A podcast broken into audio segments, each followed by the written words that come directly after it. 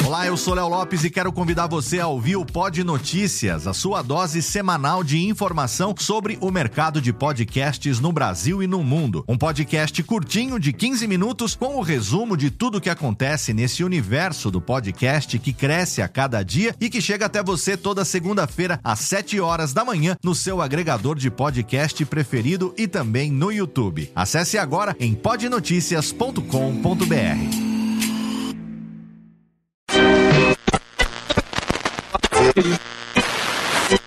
Em 2008, você vai conhecer uma nova maneira de debater tudo sobre a maior paixão nacional. Aqui, na SEC TV. Niara, um juiz na tribo das águias. Livro de João Inácio. A praia estava praticamente deserta. O vento se esforçava para ser notado. Afinal, Edion estava por perto. Ondas amenas beijavam a areia da praia criando um espelho luminoso onde o sol desenhava sua imagem.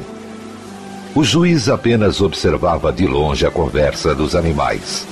Papão, um pelicano conservador, ralhava com Planá, a pequena águia marrom. Vamos lá, Planazinha, de novo. Olhe, se você não voar desta vez, vou falar com Elion para trocar o nome do povo. Casa Bahia paga para você comprar Brastemp. Refrigerador Brastemp 420 litros Frostfree de 538,200 com desconto somente 468 mil. Nas Casas Bahia, você sempre está ganhando. Em homenagem ao Natal mais bonito do mundo, as Casas Bahia têm de tudo para você. Refrigerador Brastemp 320 litros 3,590. Fogão Brastemp 4 bocas. Acendimento automático total 1,990. Casas Bahia. Está chegando a hora, porque a bola vai rolar no Paulistão 2008. Tudo sobre o seu time do coração e o nosso Mojimirim. Um programa diferente, com bate-papo, entrevistas, comentários e os gols da rodada. Tocando de letra. Apresentação: Palma Júnior e JB. Ao vivo, aqui na SEC TV. Paulo César Bonaldo. Grandes nomes do rádio, da locução, grandes vozes. Mas muita gente não conhece suas histórias, porque alguns não estão mais aqui para contar pra gente. Por essa razão, eu, Antônio Viviane e Nicola Lauleta resolvemos homenagear as grandes vozes da locução para contar aqui as suas histórias na série de podcasts Voz Off. Com a gente e para vocês, Sérgio Boca. Oi, Nicola, tudo bom? Tudo bem, Antônio Viviane. Estamos aqui para mais um podcast Voz Off. Ah, que maravilha! E hoje, ó, normalmente eu pergunto para o nosso convidado onde nasceu, qual o nome dos pais, essas coisas todas.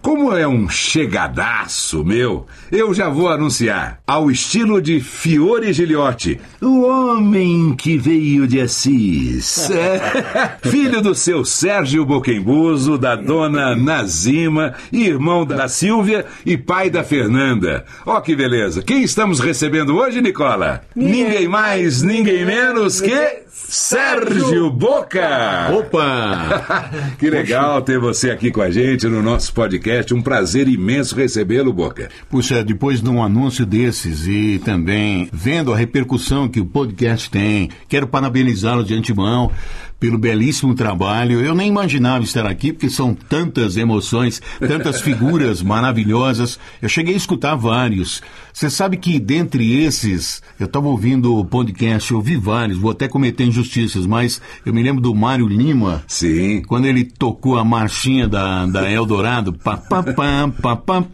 Aquilo eu comprei um rádio Transglobe da Fico para ouvir a Eldorado em ondas médias e também meu querido Antônio Celso, que depois nós vamos falar mais. Mas tudo bem, deixa a bola com vocês aí. Então, Boca, nasceu em Assis, tinha sua irmã Silvia. A Silvia é mais nova ou mais velha? Silvia é mais, mais nova. Mais cara. nova é que só você. eu e ela, um casal, né? É. Eu e a Silvia. Maravilha. E aí foi pra escola logo cedo? Como é que o rádio pintou na sua casa? Como é que era o, O ambiente. dia a dia da sua casa com relação ao rádio da época? É, é, é, mais ou menos isso, né? É, uma vez eu estava vendo uma matéria do Mick Jagger, do Keith Richards, eles diziam assim, o que, que um garoto pobre numa cidade como Londres pode fazer a não ser entrar numa banda de rock and roll? Aí eu já estava no rádio, eu falei, o que, que eu posso fazer nessa cidade aqui, com todo respeito, a não ser entrar numa emissora de rádio? Mas foi assim, a minha mãe foi minha grande influência, eu sempre falo isso, ela ouvia muito rádio, diga-se de passagem, o rádio ficava num lugar bacana da casa, um lugar na sala.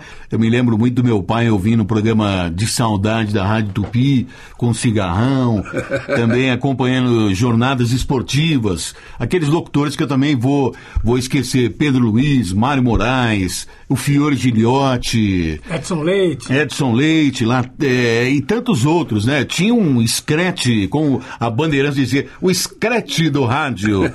É, na, na, na Tupi tinha um cara que eu me lembro, rapaz, o Haroldo Fernandes. Demais. Ele tinha um, um slogan que o Darcy Arruda colocou na difusora. A Tupi não manda recado, vai lá machucar com carinho, uma coisa. Então o Darcy fez a difusora não manda recado. É, são essas coisas, mas voltando lá, a minha mãe ouvia muito a Rádio Nacional do Rio de Janeiro. É, elas fuçava muito em ondas curtas e também ouvia a Rádio Difusora de Assis, que era a única emissora, depois veio a Cultura, mas aí eu passei um dia na porta da difusora, eu, eu falei assim, dentro do carro, estavam meus parentes, falei, eu quero ser speaker de rádio. Se falava speaker, depois lá por 62, 63, começaram a chamar de locutor. É, eu comecei a acompanhar a história de vários locutores nascidos lá, como Flávio de Campos, que é um cara que saiu lá de Assis, era um é. vozeirão, vozeirão, e ele saiu da rádio e foi para Nacional do Rio. Teve o Javier de Oliveira, que trabalhou muito tempo na Record.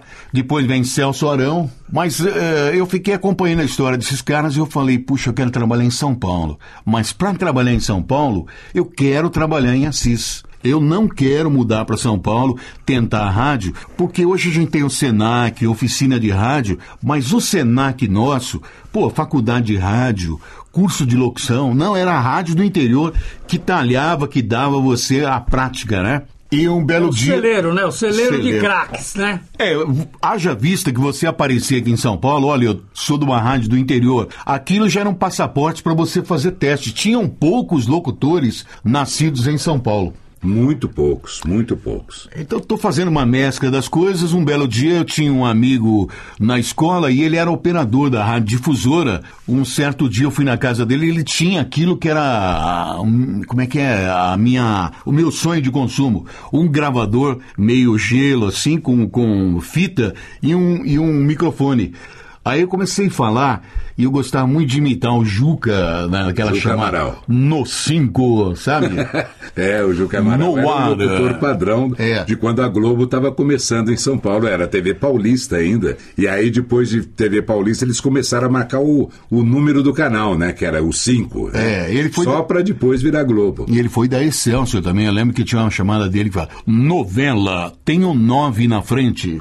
Ó, Nossa. Puxa vida, aí era da época da Excel. Da Excel, ele foi da, daí. É, da, da TV Excel. E eu ficava tomando banho no banheiro, é, imitando uma chamada. Minha mãe sempre pedia pra, na, na frente do- dos parentes, eu falava, Serginho, faz aquela chamada do cardeal. Era ele. Ele fazia assim.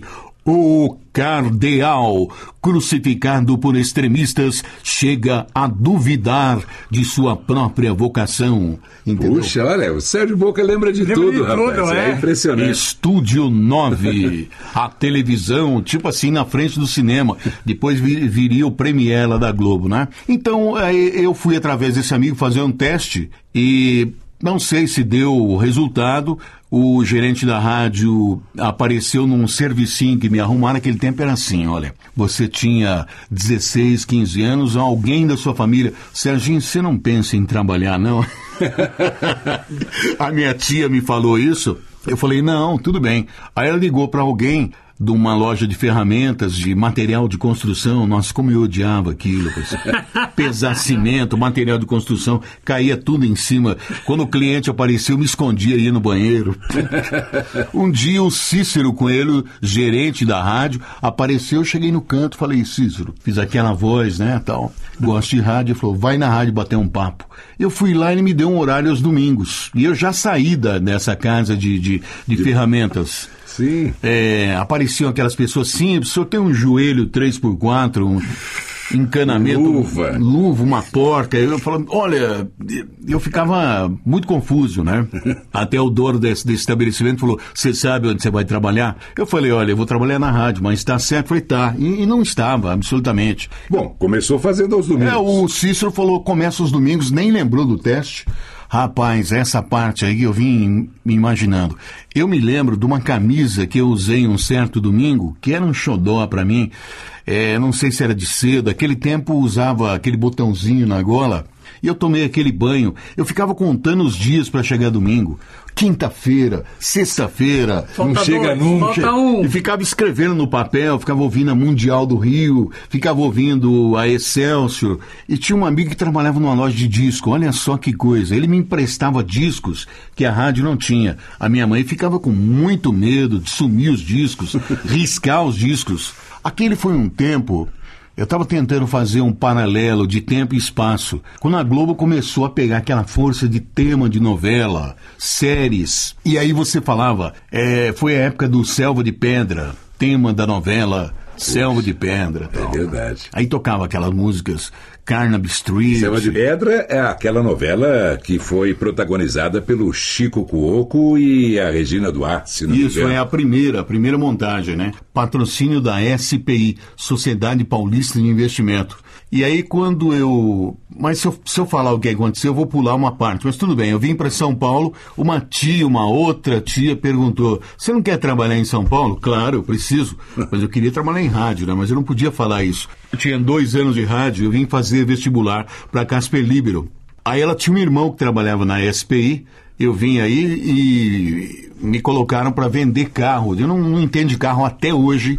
E eu não entendia de São Paulo, que era a Zona Sul. Cambuci, é, Zona Sul ali. É, é um... Vender financiamento de carro. Quando eu terminei uh, o treinamento, era 1.200 cruzeiros, eu peguei o dinheiro e falei, vou parar. Ah, você vai parar? Eu parei. E assim eu fiquei uns três meses, dois meses aqui em São Paulo, só que esse dinheirinho aí, mais o fundo de garantia que eu tinha lá de Assis. De toda forma, então, é aquela roupa de gala para fazer o programa da, das oito da noite, dos domingos, então. E o domingo não chegava nunca, né? E eu ficava torcendo para chegar domingo, quarta, quinta. Enquanto isso, eu ficava fazendo as minhas anotações, né? Tocava muito no rádio, Cat Stevens, tocava aquela música Oh Mami, Oh, Mami, Mami Blue. Oh, mami e tocava blue. Middle of the Road, Soleil Soleil. Oh, Soleil Soleil. Isso era 72, né? Então, é, é essa época que eu comecei. Maravilha. A partir do momento que começou a fazer aos domingos, parece que o seu pai não gostou muito de que você ficasse só na rádio, porque você tinha aquele emprego que era fixo, trabalhava todo dia. O que, é, que aconteceu? Eu, eu comecei na rádio, deram três ou quatro meses. Opa, Serginho, três meses é três meses de experiência. Não te pagaram nada, não vão te pagar. De graça ninguém trabalha. Você vai parar com isso daí. Isso é trabalho de vagabundo. Sim. e aí eu fui e comentei com o gerente da rádio, eu não vou continuar mais, meu pai não quer que eu continue mais, mas aquilo foi, um, foi uma faca, eu não queria sair daquilo. Aquilo uma, não importava o dinheiro, né? Aquilo era uma delícia. Eu até contei o episódio que eu me lembro, eu me vejo com aquela camisa bonita, minha melhor roupa, era uma, de todas as roupas eu me lembro daquela camisa. É uma camisa com golinha, como se usava na Jovem Guarda, com, com um botãozinho. E aí o programa eu ficava olhando, puxa, 11 horas, vai acabar o programa. Quando dava meia-noite, encerrava o programa e eu tinha que fazer o encerramento da rádio. Sim. Né? O Viviane trabalhou em rádio no interior, sabe que é no peito ali, não tem gravação neste momento. Encerramos nossas transmissões. Referentes ao dia.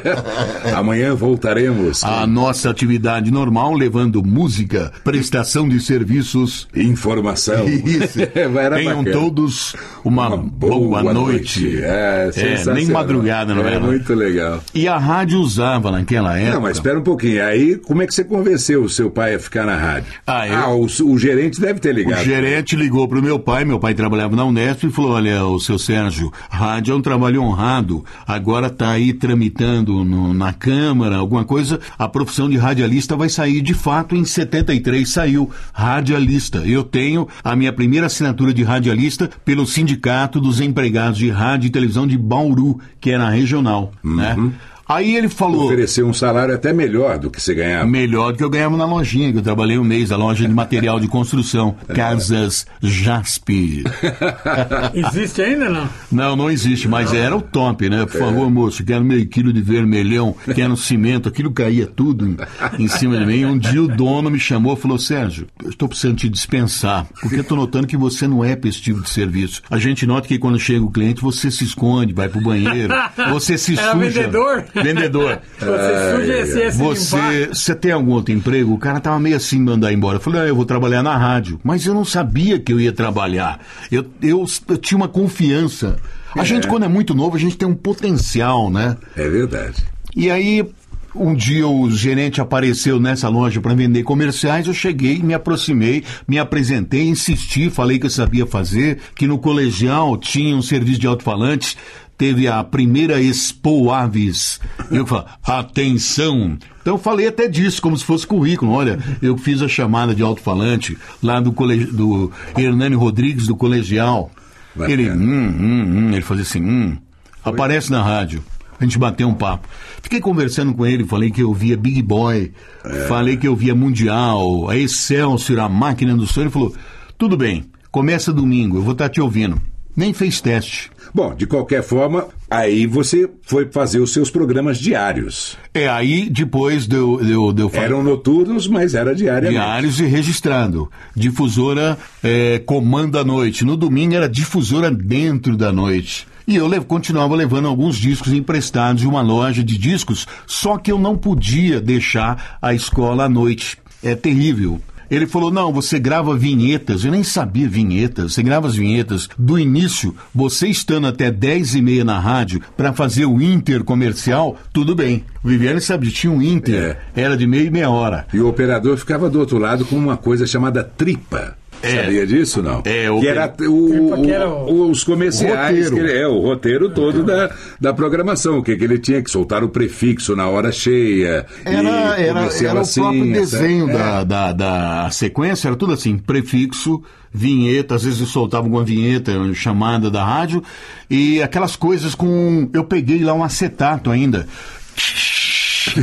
Pesado. E nessa época desenvolveram verdadeiros artistas na técnica. Os caras não eram qualquer cara, eram caras muito bons. Eu trabalhei com operadores, eles falavam pra você, você tá falando longe do microfone, tá falando alto. Então, É, eu acho que é- essa É uma direção, É uma uma, direção direção, artística, artística. verdade. Exato, muito. E assim, inteligentíssimos, né? Davam dicas e tal. Olha, aconteceu tal coisa, sabe? Davam toques pra você. E Eles- muitas vezes deixavam a gente também é, em maus lençóis, porque muitos, em determinados momentos, que você não podia dar risada, viravam pra você e mostravam o, o Ah, traseiro pelado do outro lado. O Favoto. o Favoto. O Favoto, o Favoto assim. você chegava aqui, tava tocando a música romântica. É a música, eu fico arrepiado. Eu- aí ele, ele pegava, baixava a calça, a- mostrava a bunda e falava, pô, eu não posso falar o que ele falava. Não. Eu fico de duro. Entendeu? Ai, Tinha alguns operadores na época no interior, bêbados, alguma coisa, mas eles tinham experiência de trabalhar com outros locutores fantásticos, porque a rádio havia sido da rede Piratininga. Tinha um operador lá, ele deixou de ser operador, já era o sonoplasta, ele que fazia comerciais. O, o Jaime já havia conhecido e gravado com o Ferreira Martins por conta da rede Piratininga. Havia muita troca de profissionais. Então eles trabalhavam com caras muito experientes. Eles sabiam se você estava no caminho certo, se você estava impostando muito, se você estava gritando. Eles ficavam... Então eu acho que o advento do locutor operador tirou muito essa, essa dinâmica. O Chuchu já era operador Não, na rádio? Ainda isso não? veio muito depois. Muito depois? Muito depois. Ah, Chuchu aparece em 92. Esse é um tal. grande companheiro, É. um grande amigo do Sérgio. É. que aliás podemos até dizer aqui é o, é o produtor musical da rádio web que o Sérgio Boca tem. Foi ele que pensou na rádio, foi ele, ele que É. preenche a, a programação. Eu não preciso pensar em nada, eu só mando falas. E hoje a rádio está com uma grande repercussão, mais do que a gente imaginava. É né? www.goodtimesrevival. Não, é assim, Não. é. Hoje diz. Hoje tem mais o aplicativo, né? Tem um aplicativo, dizem que eliminou, agora tá moderno, o www não precisa mais. É. Sim, não precisa, mas SérgioBoca.com.br sergioboca.com.br Com com dois Cs? Com dois Cs. Cav- Ah. Cavalo e carinho. tem muita coisa. Tem muita coisa. Chegaremos lá. sergioboca.com.br, aí você sintoniza a rádio Good Times Revival. E também tem a voz do Viviane também. Viviane, eu tenho passagens com ele, não cheguei ainda. Né? a- a- vamos vir para São Paulo. É, não cheguei em São Paulo, mas tem uma passagem pra gente ir bem rápido lá na, na cidade do interior. Tá eu e o Carlos Jesus de Brito, meu primeiro operador, um cara fantástico, um cara que trabalhou na Piratininha em São Paulo, que vivia falando pra mim, Boca, rádio é ilusão. Esse apelido Boca surgiu no colegial, tinham quatro Sérgios, meu nome é Sérgio Buquembus, pessoal, Boca. Aí um colega apareceu na rádio, falou, Boca tá aí? Aí fico, aí, eu, ah, é o Boca e tal. E ele falava, rádio, rádio é ilusão. Aí você gosta de ouvir falar sobre locutores, né? Aí eu perguntava, como que é o Juca do Amaral? Como que é o Antônio Celso? Como que é o locutor de chamada? Ele falou, olha, o cara que tá na moda em São Paulo esse ano é o Júlio César Aredes. Olha, Ele falou, a, a moda agora é o Júlio César, ele é o locutor da tarde. E numa dessas de fechar a rádio, falou, você vai ficar mais uns 40 minutos na rádio hoje. Eu falei, opa, que legal. Né? Eu queria ficar a noite toda na rádio. Hoje tem uma comunicação com o Dentel, é, você vai fazer a ZZP2, mas fica à vontade. Encerra aí, encerrei. cerrou a rádio, A rádio. tirou do ar. E tinha um. Pum, tinha um gongo. Sim. Você lembra? Nota de falecimento. Sim. Pum. E quando a rádio encerra a sua Porque estava tendo uma transição junto à Anatel, né? De Não, é, prefixo. mas eu não cheguei. Ele encerrou É. a rádio, deu um Tá. branco. Aí falou: agora começa a falar, mas não capricha, não, cara. Você vai falar muito tempo aí, é pro cara modular. Eu falei, mas como que os caras estão me ouvindo em São Paulo? Eu falei, eles têm um rádio especial. Eu falei, pô, tô ouvindo em São Paulo e quem sabe o cara, o cara me contrata. A ZY está fazendo o teste em 1530 kHz. ZY9, alô, alô, ZZP2. Alô, alô, ZZP2. O cara punha a falou, ô Boca, não, não faz isso, você vai cansar, bicho. Para de falar desse jeito aí. Fala, alô, tu vai, dá um alôzinho rápido aí. Aí eu falei, não, não posso, cara, não posso. Tô sendo ouvido em São Tô Paulo. sendo ouvido em São Paulo. Rádio Difusora. Alô, alô, ZZP2. Aí depois apareceu uns Horas e horas, isso. não, foi 40 minutos. 40 música eu minutos. falando lá. E o cara cansou. Bom, fala o que você quiser então. Eu falo, olha, estamos aqui em Assis, estado de São Paulo. Alô, alô, alô, alô. ZZP2. Aí depois apareceu igual a nota fiscal, da, uns dias lá pregado. O último teste, ZZP2. Aí me parece que nunca mais teve esse ZZP2. Mas é isso, ano passando. É porque era ZY Era, lá, era ZY9. A9. E aí, Aí um ano- ZYE. Todas Ou- as emissoras AM. No estado de São Paulo, É, ou não. é, né? ZYE. É, ZYE. o pessoal falava ZYE. Depois mudou para ZYK. ZYK. também.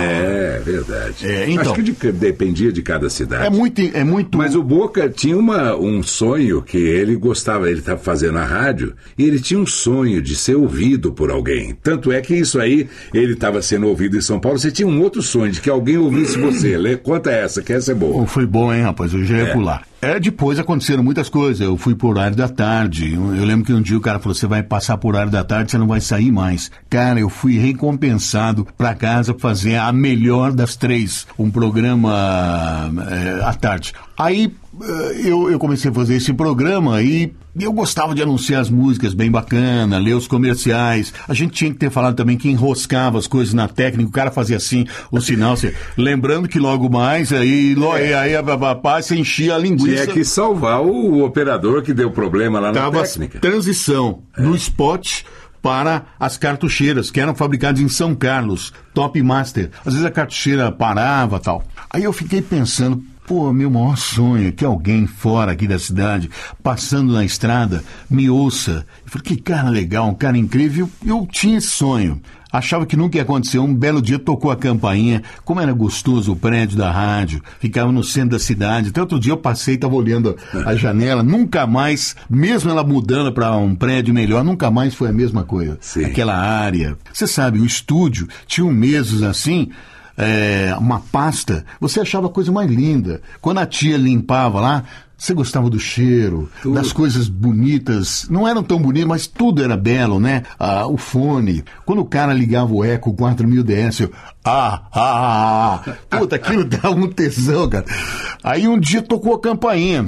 Ô, ô Sérgio, tem um cara querendo falar com você. Cara de Botucatu. Pode entrar, o cara. Tudo bem? Eu sou da Rádio Cultura. Eu dei o nome da Rádio Botucatu. Tava te ouvindo, cara. Muito diferente a tua locução. Parece aqueles caras de São Paulo. Nossa, aquilo pra mim foi um elogio. Você não gostaria de gravar uma vinheta? Falou, gravo, gravo. Combinou o preço, eu nem sabia se estava bom, se não tava. Cara, que alegria! Um cara me ouviu na estrada, quase que ele foi embora, ele retornou. Eu achava que isso era um sonho. Eu falei, será que alguém um dia vai me descobrir? Será que alguém vai ouvir? E E, aquele dia Você aconteceu. precisava dessa repercussão do seu trabalho, né? Você É. batalhava, tentava dar o melhor de si e um dia foi recompensado. Olha que legal. Cara, Nicola Viviane, é, é uma das coisas mais bonitas da vida, esse entusiasmo, essa, aquilo que ele falava para mim é uma ilusão. Essa ilusão é que puxava a gente, que fazia a gente, e que fez muitos músicos escrever música. Claro.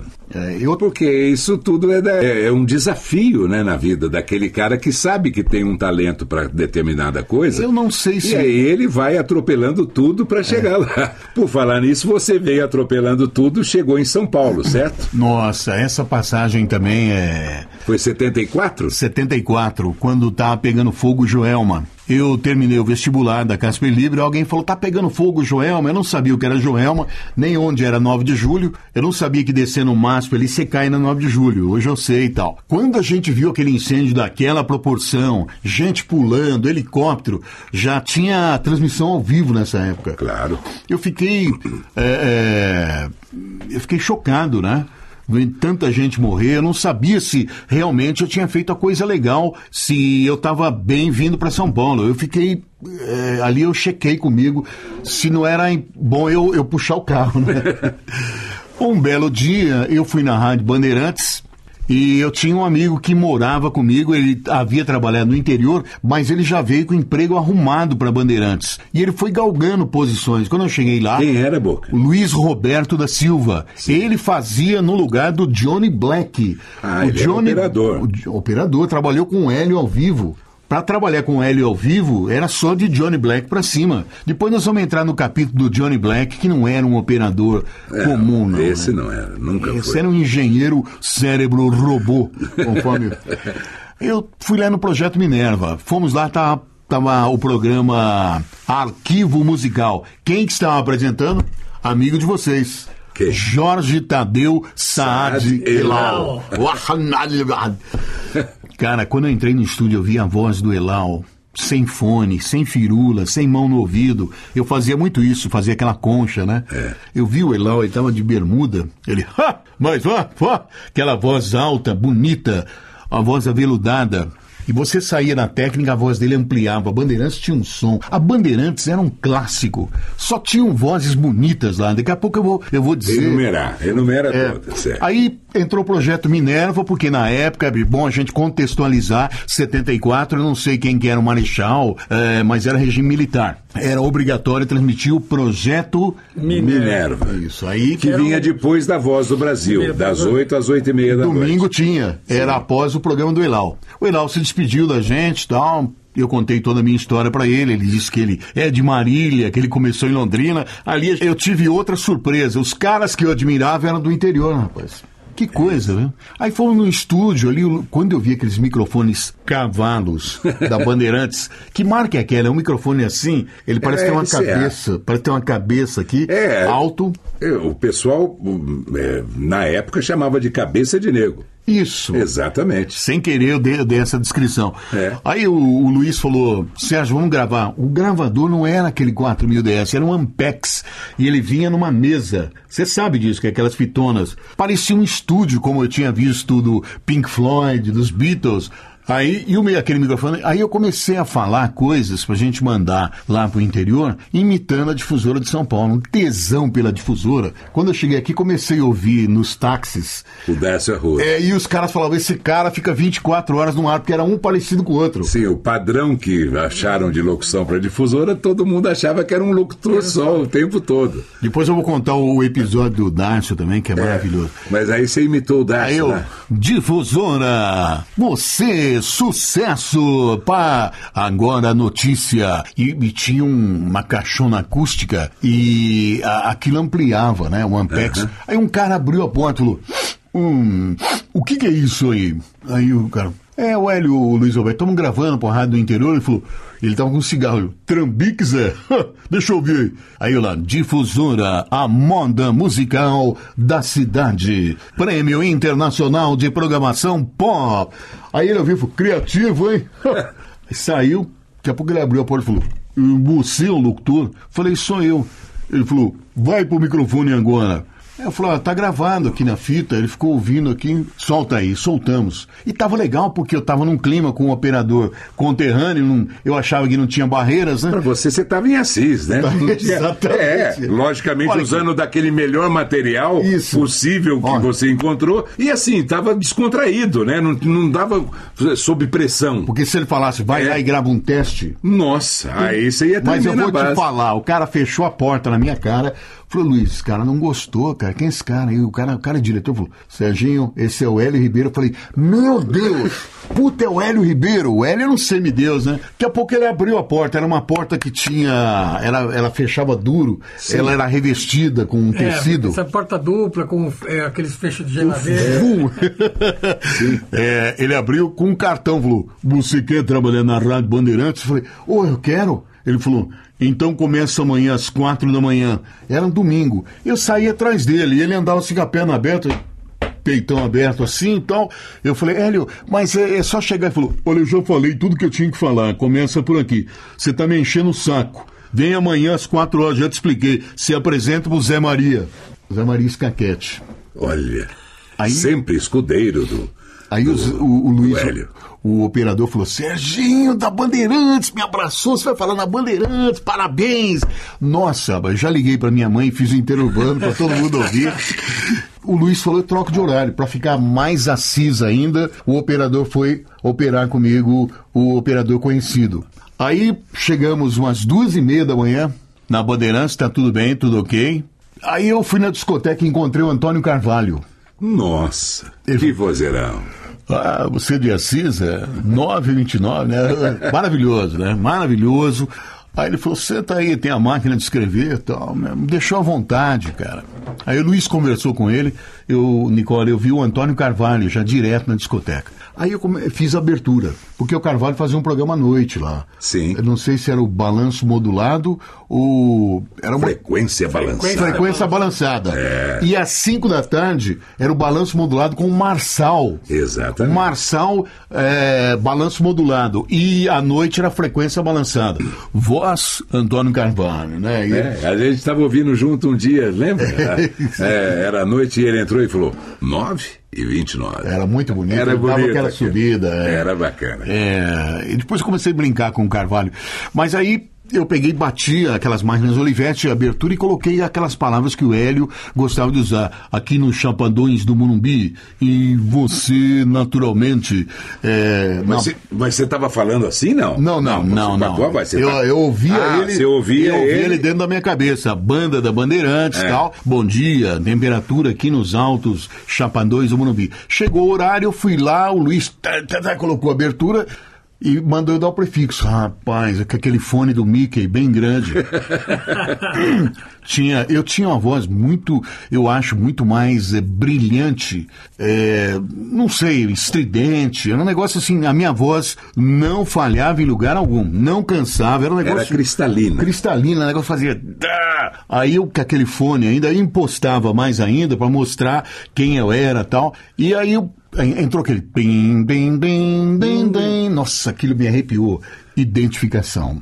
ZYK. 500, né? É, era K, coisa. né? E aí, Rádio Bandeirantes. Rádio. Bandeirantes. Você falava um bam- Bandeirantes e tinha uma coisa que o Ferreira Martins falava. Ah, tem até frequência modulada, hein? 96,1. A frequência modulada vinha do, do, do, do- Como é que chama aquele parque eh, onde tinham as torres todas de televisão? Não tem mais. Meu Deus. Ja- Jaraguá? Jaraguá, Pico do Jaraguá. do Ah, o- Pico do Jaraguá para Bandeirantes, aquela- aquelas coisas escritas ali. Mas eu dei uma quebrada de Ferreira, né? Ah, tem também frequência modulada. Pum, terminava o prefixo ativo. Aí entrou um fundo, eu. Bom dia para você. Estamos iniciando aqui nos Chapadões do Morumbi, na banda da Bandeirantes, tal, e tudo escrito, né? É, inverno brasileiro, estava bem frio, tal. E a primeira música, começamos com Roberto Carlos, Eu Te Amo, uma- alguma música do Roberto lá, e o Luiz colocou um eco. Daqui a pouco o Zé Maria apareceu correndo. Menino, sensacional! Você tem uma voz linda. Puxa, Puxa, você tá dentro, cara. Não, não era esse termo, mas um negócio assim, nossa, eu já cheguei. Eu me lembro que quando terminei o programa às seis da manhã, entrava o Olá lá lá, Olá lá lá, entrava o Tonique Tinoco na beira da tuia. E ficava o tio Nassim lá pra. Amigos sofridos, agora às seis horas e dois minutos. Oh, oh, oh, oh. Tocava o galinho marcando seis e dez. Aí, coisa e aí entrava a fita do Tonique Tinoco. Aí ficava o tio Nassim lá, né? Aí depois eu tinha que ler um boletim para ir embora, às 6 e 10 Caixa Econômica do Estado de São Paulo, titulares da notícia. Tinha um- uma batida. Eram dois tópicos. Cara, eu caprichei naquilo, eu falava comigo, não posso errar, não posso. Porque na minha cabeça era assim, cara, não pode errar. É uma vergonha errar. Entendeu? Então eu ficava com a caneta anotando. né? Quando eu saí, lá embaixo no edifício Radiantes, sozinho. O, o- o Luiz teve que ficar lá na rádio. Eu fui embora. Esse operador amigo meu. Eu olhei lá em cima da Bandeirantes, jamais vou esquecer. Eu vi aquele é, é, negócio de helicóptero que tem lá, parece O um, coa- um coador lá, Sim. tremulando. Eu olhei e falei, Serginho, por Deus, muito obrigado, meu. ninguém te segura mais. Eu tava com ninguém te segura mais. Eu falei, agora eu vou detonar. Não era detonar que você falava, mas eu falei. Vou arrebentar. Porque eu tinha um negócio dentro de mim lá. O cara, pô, entrei na Rádio Bandeirantes. Sabe o que era a Rádio Bandeirantes naquela época? Uma vez eu contei pro Dedé Gomes, contei pro Gerles. Sério? Você trabalhou em 74? Não, não, não, não é possível. É, Falei, porque só tinha. a escala é essa. Nossa, só tinha top, né? Trabalho. Fora ah, o lance de que eu terminava às seis e tinha que dormir, eu não ficava lá. Eu queria ver os titulares, eu vi o Salomão com a pernona aberta aqui lendo. Pá, eu vi o Lorival Pacheco. Pô, cheguei a ver o Lorival Pacheco, cheguei a ver o, o Salomão e cheguei a ver o Ferreira, os três ali. O Ferreira hoje é amigo nosso, eu preciso contar essas coisas pra ele. Depois eu ficava é, entre olhar os caras e na cantina da Bandeirante. Chegou lá e eu vi o Leporace sozinho. Toda vez ele estava sozinho com um monte de jornal e eu notava outra vez. Eu era observador. Por que, que ele toma chá, pô? Aí ele foi chá preto. Ele falou, pô, eu vou começar a tomar chá preto também. Entendeu? Então tinha. Eu só vou te contrariar numa coisa: você não vai precisar contar pro Ferreira. Porque ele ouve todos os podcasts Voz Off e já vai ficar sabendo ouvindo o seu aqui, viu? Ferreira era maravilhoso. É, no, tempo que, no tempo que a minha mãe me. Minha, minha mãe que me apresentou o Hélio Ribeiro, né? Olha esse moço, olha, eu descobri um moço aqui. Ele tem uma voz linda, Sérgio. Olha, ele canta. Ele parece o Frank Sinatra. Ele fala filosofia, era o Hélio Ribeiro. E Era o poder da mensagem ao meio-dia na Bandeirantes. né? Cheguei a ouvir lá, Antes na Tupi. Cheguei a ouvir na Tupi. Foi pra, foi pra e Bandeirantes. na Bandeirantes eu ouvia, via o Ferreira, o programa da tarde do Ferreira era demais. O Ferreira não comunicava, ele falava sempre frases. Abrindo o programa da tarde, papapá. Ele tinha uma frase que ele, com os cotovelos à flor da pele, fulano de tal cantou, I love you. Se o que o cara dava um eco, ele falou, você vai recordar como quem tem mil anos. Aí entrava aquelas músicas de Earl Grant. Era um negócio assim pra namorar, sabe? O Ferreira, o Ferreira foi um locutor romântico, locutor da tarde, né? Como ele mesmo rotulou os programas dele aqui, era Desmaia Broto. É. Desmaia Broto. Foi, tinha o encerramento dele que era fora de série, todo mundo copiou, até eu usei isso daí. O Tavinho Sesc usou na Rádio Cidade descaradamente, não sei se pediu pra ele. Ele ia embora e falou: Amanhã estaremos de volta, toda a equipe Bandeirantes. Engraçado, você entrava no estúdio, você não ouvia a voz do Ferreira. Você não via ele pôr na mão no ouvido. Você via ele, ah é, fica aí à vontade, Sérgio. Aquela voz assim, ô oh, cara, tudo bem? Abrindo. Aí você dava a volta, aquela voz maravilhosa lá fora. E o encerramento dele tinha uma coisa de tristeza, assim. Ele falava, amanhã estaremos de volta. Tchau, feia. Pronto. Aí entrava goodbye, entrava goodbye e, e um passo do cara. Tá, tá, tá, como se o cara fosse embora, chum, fechava a porta. Aí entrava a programação da Bandeirantes. Depois, sabe quem que via? Elau e Antônio Pimentel, diálogo novo. Nossa. Depois do Elau e Antônio Pimentel, Humberto Marçal. Um dia eu fui receber lá, a gente recebia na quinzena. Eu vi Humberto Marçal falando: Pai, você foi aquele pai, hoje eu sinto a sua falta. Olhando pro microfone, pro vazio, assim como tivesse um horizonte. Imagina aquela voz do Marçal, que ele abria toda a boca assim, na alvorada da noite, não sei o que. E ele falou: Pai, e hoje eu choro com a saudade. Fiz uma coisa, fico arrepiado. Eu vi ao vivo ele falando sobre o pai, pai dele, alguma coisa. Que, Muito bom. que escola linda essa, né? Mas você ficou, não ficou muito na Bandeirantes Não, aí eu- 74. eu- Conta essa história pra gente e a tive- sua volta. É, eu tive mil problemas. Eu morava no apartamento, eu chorava de saudade da minha mãe. Eu não entendi o que era São Paulo. Eu, eu ficava andando. Até eu tive uma colega lá, Áurea Maria, que dublava Dina Eugênio, a voz Sim. fantástica, falecida já. Ela falava, puxa, ô Boca, você precisa arrumar alguma coisa durante o dia, fazer uma faculdade. Eu parei com tudo. Só fazia aquele programa à noite e ficava andando ali, né? Numa dessas, eu via demais o Hélio Ribeiro no mapping, cara. O Hélio tinha mania é, sempre, não tinham shoppings. Talvez tivesse o Iguatemi, mas o Hélio, eu vi ele na escada rolante com aquele paletó xadrez, cara. Eu me lembro o dia que o Chico Anísio apareceu a chamada, ele fazendo. E agora eu vou interpretar do poeta As Pombas sobre o Pombal. E, e- e tinha um operador fazendo com a mão. assim, Eu falei, cara, esse cara é o Hélio Ribeiro. É, o Hélio ficou nervoso com aquela imitação, que era o Robert É. eu ligo, né? ligo o rádio, ele, microfone 2, qual o seu nome? Nome completo, ele, Francisco Anísio, não sei o que. Chico Anísio me visitando. Chico, é verdade que você está fazendo um, um personagem? Não, Hélio, sabe o que acontece? O Chico tinha uma voz forte, mas assim, né? É que todo locutor do interior gostaria de ser o Hélio Ribeiro, então é minha homenagem a você e tal. Mas é engraçado Robert. Taylor. É engraçado que é, se você procurar no YouTube, você vai ver o Robert Val Taylor fazendo traduções. Ele traduz o Eric Carmen, All By Myself. Ele traduz até a bateria, cara. Ele Vai ser é, All By My... Tudo eu, tudo eu. É, Quando eu era mais jovem... Então, é claro que isso não era o Hélio Ribeiro, né? Isso era imitação, né? É, é sempre uma. É, é o jocoso, É uma era um programa de né? humor. E né? é engraçado que o, que o. Chico Anísio fala, e agora bate, bate. Oh. Ele traduzia a bateria. O Hélio não gostou, não. Eu acho que não.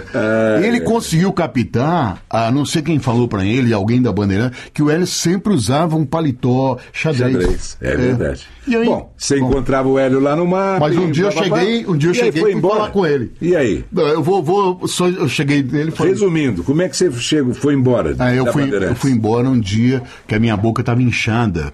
Mas inchou numa proporção. É, tinha uma agulha que quebrou na minha boca. Eu falei lá pro Hélio, Hélio, eu preciso uns dias de folga. Dias de folga? Só que é Rádio Bandeirantes, nego. Falei, sei, mas eu chego de madrugada aí. Isso você não tá contando nenhuma novidade. Eu dormi em cima de um monte de carta. Escuta, o que, que você quer? Você quer que eu te dê uma suspensão? Você quer que eu te mande embora? Hum, você tá me enchendo o saco aqui. Porra, eu saí e falei, esse é o L. Ribeiro, cara. Ah, eu não quero ficar mais em São Paulo, não. Eu vi incêndio do Joelma. Nossa, eu não consigo morar aqui, cara. Peguei saí de lá da rua Radiantes, peguei um ônibus, passei no apartamento que eu morava, deixei um bilhete pros caras, parece que eu deixei um dinheirinho lá, fui para aquela antiga rodoviária famosa que tinha, peguei um ônibus. Meu pai me viu, o que você está fazendo aqui? Eu falei, eu vim embora. Como vem embora? Não, eu nem pedi a conta, nada. Eu achei que não quero mais e não quero mais. Aí à noite tocou o meu prefixo e não aparecia. Os caras perguntaram para esse conterrâneo: cadê o Sérgio? O cara aconteceu alguma coisa, eu abandonei o emprego. Foi um ano e meio. Eu penso, às vezes, se eu continuasse, tivesse estrutura, eu podia ter dado uma outra, um outro segmento. Eu estava na seleção brasileira do, Exatamente. dos caras aí. Mas isso tudo, hoje em dia, talvez até se explique. Você deve ter entrado num estado emocional depressivo. Depressivo. Né? Hoje em dia isso é, é entendido, mas na época ninguém pensava Eu me lembro tipo que todo aquele entusiasmo da rádio, eu, eu perguntava, pô, mas eu gosto de rádio. Mas eu, eu me pegava triste, sabe? Andando para um lado, para o outro. Um dia eu cheguei no Hélio na rua e falei, é, eu deixei, ô Hélio, tudo bem, eu deixei um relatório. Eu lembro que eu li um noticiário e falaram que eu falei alguma coisa e estava escrito aquilo. O redator que errou, então eu assinalei e joguei embaixo da porta. Ele falou, outra característica do Hélio, às vezes ele olha você falando ele não está prestando atenção. Eu- ele falou, oi Hélio? Ele falou, locutorzinho? Você por aqui? O que aconteceu outro dia lá? O relatório. Eu falei, Hélio, é, pá, pá. Ele pegou, bateu no meu e falou, um abraço. E saiu andando. Ali na Conselheiro Crispiniano. Ah, mas eu tinha que contar um negócio pra você bem rápido. Tinha um programa que vinha depois do meu, chamado Seleção Brasileira de Sucessos, com Milson Martins. Mas onde isso? Na Bandeirantes. Ó. É, é, essa época da Bandeirantes. E tinha o, o tio Nassinho, o Tony Tinoco. O tio Nassinho falou, Sérgio, Milson ligou, disse que não vem. Aí entrou aquele, Brasil, Zil, Zil. Eu entrei e falei, é a seleção brasileira de sucessos. Agora a música, a informação, o trânsito. Renato Lombardi, é você. Aí o tio assim, ô Sérgio, não é porque a gente cobre é, férias ou substitui uma pessoa que a gente tem que imitar. Você está imitando o Milson. Você está substituindo, não precisa imitar. Eu falei, ah, é? Ah, eu voltei e falei, são seis horas e quatro minutos. Você tem agora Alcione, é a seleção brasileira de... Entendeu? cara? Continuou imitando. Continua imitando. Então, eu acho bacana falar de todos esses estágios aí, né? Bom, aí você, vo- voltando pra si, você voltou pro rádio de Assis. Voltei pra Rádio Difusora, fui lá, o cara me acolheu e aí ele me, ele me registrou com o mesmo salário que eu tinha na Bandeirantes, cara. Foi muito legal. Aí eu comecei a fazer curso de letras anglo-germânicas, Deus me livre, não dava certo. É, eu achava bonito.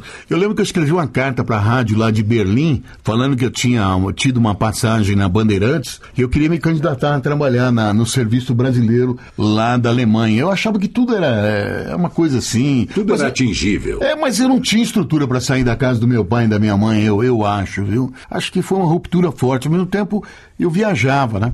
Aí eu não consegui concluir letras, eu fui para Marília fazer direito. Aí sim, eu fiz dois anos, tal. É, via- Mas e, e a rádio, E a né, rádio? Continuou. Não, não, eu ia para Marília à noite. Ah, Eu ok. continuei, nossa, a rádio era uma, tava uma delícia, a rádio estava mais gostosa que a Bandeirantes. Aí eu, eu aumentei esse processo de imitar Excelsior, difusora, eu tinha um programa à tarde que chamava Maxi Som. Aí eu falei, exclusiva. Aí eu fazia mais Darcio Arruda, eu, eu tinha muito Antônio Celso na minha cabeça e era bacana, né? Nessa época, antes de entrar na Bandeirantes, eu fiz um teste na difusora e falaram, o garoto vai fazer um estágio. Já era um negócio legal.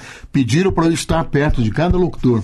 Ah. Aí eu arrumei a Bandeirantes, eu não fui mais lá na difusora. Eu vi o Darcy um dia chegando com um montão de livro, uma barba. Falou, tudo bem, fica, à vontade. E tava soltando o factorama, o, o prefixo, com ele mesmo. Ele botou um montão de livro, que ele falou que fazia curso de direito. Cara, quando eu vi aquele cara e tinha aquele eco, aquelas caixas, ele, o presidente norte-americano acaba de desembarcar no aeroporto, blá, blá, blá, blá, blá, blá. mas a temperatura, quando eu vi aquela, aquele, Aquela quebrada. Aquela quebrada, de nu- eu nunca vi aquilo ali. Depois ele segue o tempo instável aqui pelos altos do Sumaré, com pancadas e chuvas e trovoadas no decorrer do período. Nesse momento, a temperatura aqui nos altos do Sumaré é de 17 graus. Ah, Pô, aí entrava aqueles prefixos Varig e tal. E olha, e ele falou: meio-dia e 15. Jet. Music. Cara, foi o cara. Eu fiquei perto dele, eu vi ele anunciando é, Harold Melvin Blue. No! Depois depois ele, que ele ria, o cara, abra, o cara abriu o eco, aquele notes chocava com o uh, uh, do, do Harold Melvin. Fantástico, Demais, né? fantástico. Então, Demais. eu voltei com todas essas informações. Aí um belo dia, eu ouvi no Excelso, a gente pegava mais Excelso em 31 metros. Eu ouvi os. Durante o dia não, não dava para ouvir os AMs. A gente ouvia eh, a Excelsior no- nas ondas curtas, ondas né? curtas. E à noite a gente ficava entre difusora e mundial, né? A gente no interior de São Paulo podia se dar o luxo de ouvir a Mundial, que era uma escola, né? Você ouvia o Dirceu Rabelo à noite, fazendo lá. Você ouvia aqueles comerciais do Big Boy, vão bem. Estrada do Joá. Poxa, aquele, aquele no Castelinho. é, é, eu falo, nossa, o Rio de Janeiro é maravilhoso. O nome dos bairros do Rio de Janeiro dava de 10 nos bairros aqui de São Paulo, na minha opinião. Era, Você via bem aqui no, bacana. no, no Meyer, né? Sim. E a Mundial tem. Tinha um negócio. Na faixa certa. Penta som. Pen- Isso, É, isso, isso. era bom, né? E tinha É o bom. For, For, Play, o lance maior da equipe 860. Então era tudo isso. Oferecimento Vips Motel. Isso. Ah, Então, Estrada do Joá. Estrada do Joá. é. Viu? Era demais. São Conrado. São Conrado. A gente ouvia Era- isso sensacional. A gente, eu estava conversando uma vez com o Rony Magrini e ele também teve essa informação. Ele falou: bicho, enquanto eu não fui conhecer essa estrada de Joá, aí, o César Rosa também. É, em todos São Joaquim nós. da Barra, ele ouvia isso. Eu então, cheguei no Rio de Janeiro a primeira vez, eu queria saber onde era esse Estrada Vips do. Motel, a É. Estrada do Joá. A Era própria Rádio Tupi que tinha aquele Sentinelas Tupi. Aqui na Rua do Livramento, eu falei, pô, onde é essa Rua do Livramento? Então, Rádio Tupi do Rio. é. não, o Rio de Janeiro tinha um charme. E a JB, a Jornal do Brasil, Pô, o que, que era cheguei, a aquilo? ouvir, cheguei a ouvir o. Chapelém, Não, mas eu cheguei ouvindo aquele. Eliakim Araújo. Eliakim, no Eliakim Araújo. Eliakim no, no, no jornal, ó, Barmerinos, sinal verde em sua vida. Tran, tranã. Aí ele lia, rapaz. E tinha um programa que ele fazia, chamava Noturno. Eu lembro, ótimo. Eliakim, cara. Era muito bom. É muita coisa pra falar. Não, mas vamos, vamos focar agora em você lá. Aí É. você voltou para São Paulo. Porque você voltei para São Paulo. Todo, eu tá? ouvi o Celso Arão na Excelsior. Alcione, gostosíssima. E o Celso Arão tinha trabalhado em Assis. Não, o Celso Arão quando ele era criança, mas depois ele foi para Londrina, ele foi diretor, ele teve ele fez os titulares da notícia na Bandeirantes com o Hélio, Sim. trabalhou em grandes Mas aí ele emissoras. estava na Excelsior. Ele estava na Excelsior, eu não acreditei que eu vi ele na Excelsior, porque ele tinha um- uma posição de diretoria na TV lá de Londrina, ele tinha uma casa bonita onde ele recebia artistas. Eu falei, pô, ele tá na Excelsior, pô, deve estar ganhando bem. Eu achava, nossa, puto, o Celso deve estar à noite lá curtindo as discotecas. É. Eu escutava aquele One for me, One for you, pô, aquele Zac Ferguson. Zac Ferguson, então, é. Patrick Hernandes. Born to be alive. Então, É. eu falava, pô, acho que o Celso termina o horário dele à noite em discoteca pra se divertir. Eu achava tudo isso daí, né? Aí eu vim visitar o Celso, que eu não esperava. Ele saiu do estúdio. Boquembuzo, que bom que você veio aqui. Eu vou sair daqui, não, não aguento mais São Paulo. Cheiro fedido na rua. Tava construindo o metrô ali, na Rua das Palmeiras. Eu não vou nem falar alguém falar. Cheiro de. hum, é. Aí. Celso, vem cá, chama o Antônio Celso. Meu conterrâneo aqui, bom pra caralho. Ah, é? Podemos ouvir o garoto, Antônio Celso falou. Vem aqui. É, é é Vem aqui, Léo. Vem aqui, Léo. Podemos ouvir o garoto. Espera um momento, certo? Foi lá e gravou um programa que eu comprei um rádio só para ouvir aquele programa do meio. Cashbox Special. Neste programa, você ouvirá 80% de exclusividade. Pam, pam. Francisco Braga, o operador. O da- operador, o Braguinha, Olha que que eu vejo ele gravando, o programa era gravado, eu não sabia, ele gravava as cabeças, eu fiquei aqui. Tava o Wellington de Oliveira, Celso Arão e ele falando e o Braguinha operando. Quando eu vi aquilo, ele falou, ah, que maravilha! Eu não fiquei com medo, ele falou, garoto, agora é com você, jogou script pra mim. O que ele tinha falado, eu ia falar. Eu já tinha 20 Antônio Celsos na minha cabeça, eu falei, a máquina pesquisa. O grupo Earth, Wind and Fire, Devotion, a quarta colocada. Ele pode parar, começa amanhã. Ele já ouviu. ah, porque o Antônio Celso, Ah, ele tinha, assim como aquele gerente lá de Assis falou, você começa segundo, o Antônio Celso é dessa escola, não tem muita firula, traz piloto. Ele me conta que ele, lançou o, o Wellington de Oliveira também, né? Nessa Sim. mesma época, ele, o Wellington veio com uma carta aqui de apresentação, ele rasgou a carta. Você não vai precisar dessa carta se você tiver que entrar aqui, rasgou a carta. Vai ser pela sua capacidade e não por uma carta. Você começa agora. Já... e ele foi na sala do Francisco Abreu e falou: tô trazendo um locutor novo aí de Muzambinho. Aí disse que o Wellington começou a falar, bem, agora você vai ouvir na máquina Roberto. O Roberto falou, caralho, você tá em São Paulo, entendeu? Não é Roberto. Falou esse. Então, Roberto. é Roberto, né? Então, com essa mesma dinâmica, ele falou para eu começar no dia seguinte. Tava o, o Celso Arão, o Celso Arão falava uma coisa, eu falava outra. Aí entrava dicas da máquina, o Celso Arão falava. Ele, ele me cutucava, falava, vê, vê tudo antes, vê tudo antes. O bom profissional vê tudo. Eu ficava, está em cartaz no teatro, tal, tal, tal. Eu, dicas da máquina, está em cartaz no teatro. Eu jogava um darço assim, está em cartaz. eu- garoto, garoto, tá, tá bem difusora. Anunciei, primeira música anunciei. Celso não falava uma coisa, eu falava. Rita Lee, disco voador! Os caras, porra, bonito, mas tá, tá um pouco alto para Excelsior, que nada, né? Duas e vinte e dois, Excelsior, já fui misturando Excelsior com difusora. Aí o Celso não falou: eu tô indo embora. Qualquer hora você vai voltar lá para Londrina, a gente vai trabalhar, eu venho pra cá tal. Que nada, não queria voltar. Aí eu achei uma pensão ali ao lado da Excelsior e fui ficando às duas da tarde e. Pessoal, rua? Rua das Palmeiras 315. Não, não, a pensão era uma rua. A pens... Não, não, a rua é um Essa foi hotel. depois. Esse foi Ah. depois. Eu vou te contar como é que cheguei no hotel rapidamente. Aí me- eu perguntei pro operador. Tinha um operador chamado Johnny Albert, era operador folguista.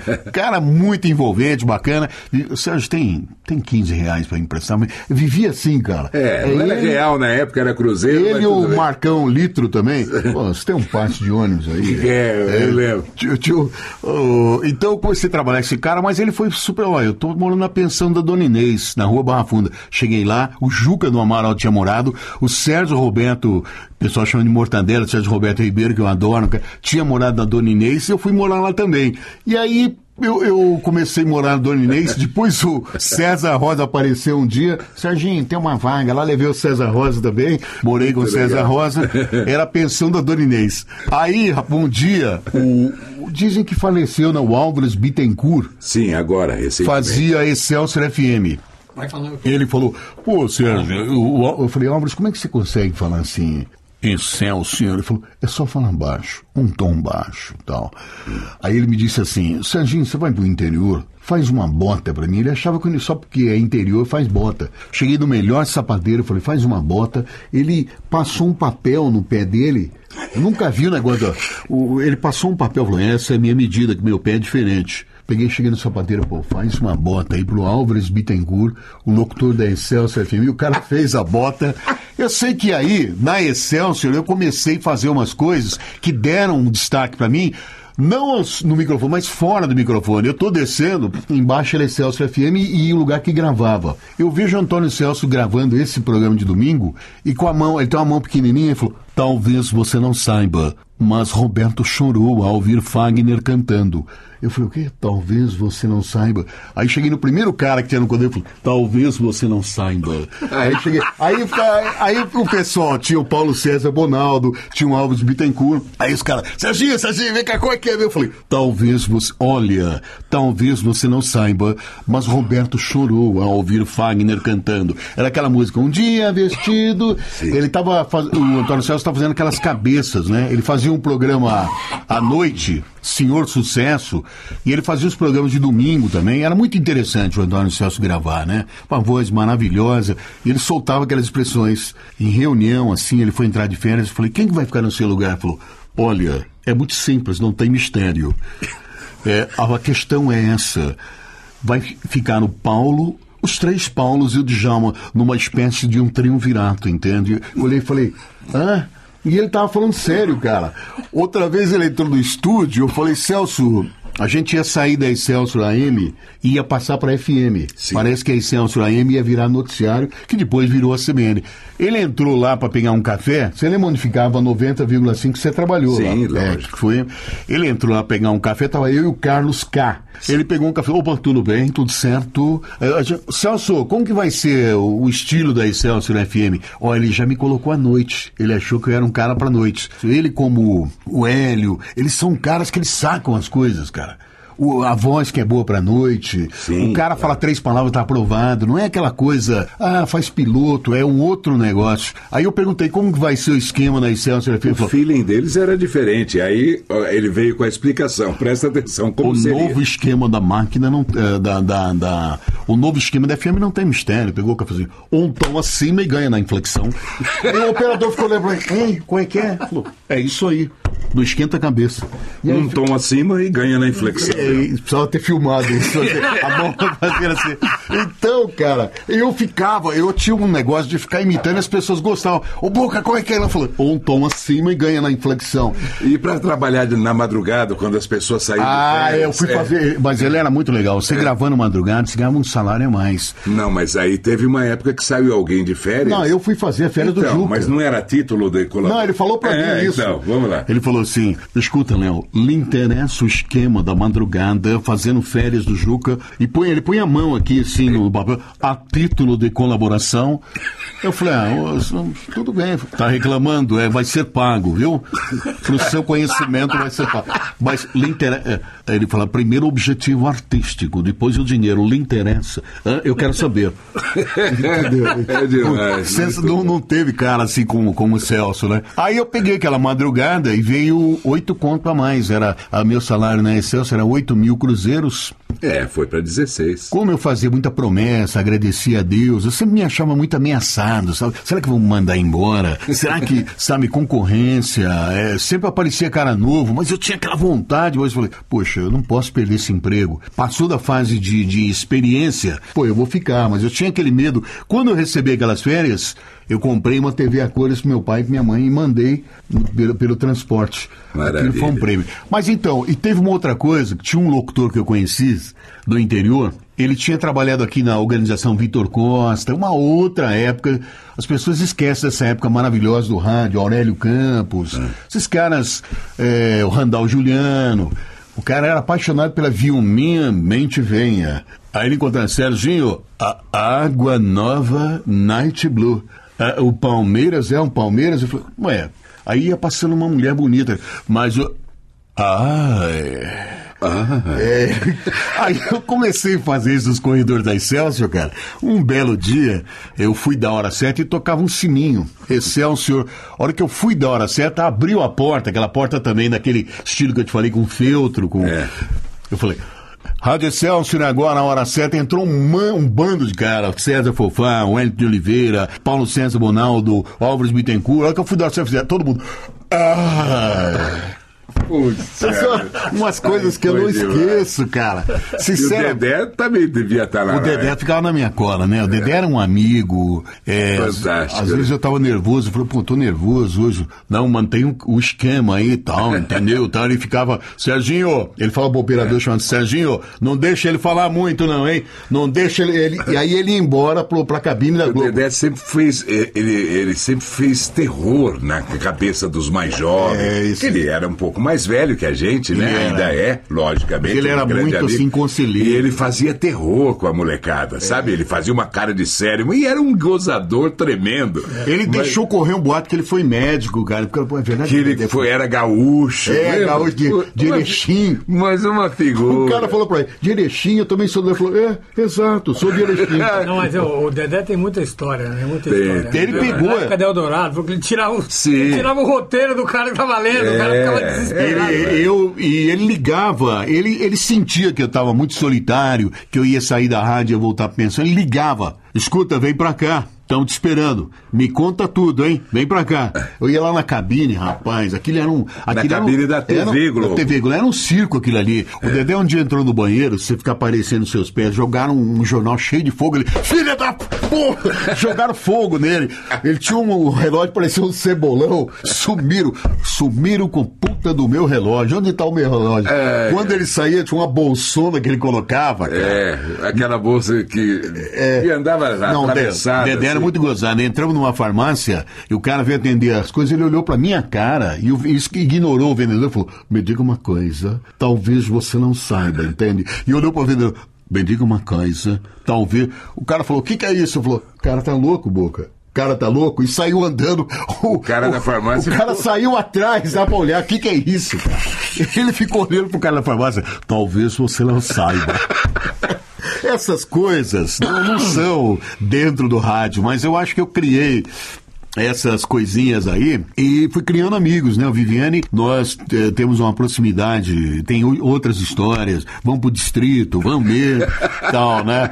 É, agora o Viviane sempre foi um cara é, dessa turma toda é um cara atirado, um cara experimental, um cara que acreditava nas gravações publicitárias. Quando eu vi as primeiras gravações do Viviane e eu percebi que ali tinha Claudinho Branco, Ferreira Martins, eu falei, ah, não vai em frente não. É duro penetrar esse, esse circuito fechado aí, mas ele foi. Aí eu vi ele na, na, no SBT tal. E o Viviane sempre tinha um negócio bacana comigo, ele me procurava. Eu era um cara meio arredio, né? Eu gostava de ficar sozinho, ele aparecia. Aí ele tinha uma motinha e me levava lá no SBT SBT e me apresentava pro pessoal lá. Eu lembro que eu fui um dos primeiros caras a imitar o Silvio Santos. Eu tava lá o palhaço Bozo, se me apresentou, era o. Como é que chama? O que faz. Ricardo, Luiz Ricardo. Luiz Ricardo, falei, ó, oh, mas, mas, mas, ah, Ai, ali, mas como é que é a imitação do Silvio? Ninguém imitava muito o Silvio, né? Era bom mesmo. Então tinha aquelas saídas aí. Aí eu ficava vendo o Viviane gravar chamadas, era uma outra, uma outra pegada, né? Era muito importante isso. São Paulo era uma grande escola, né?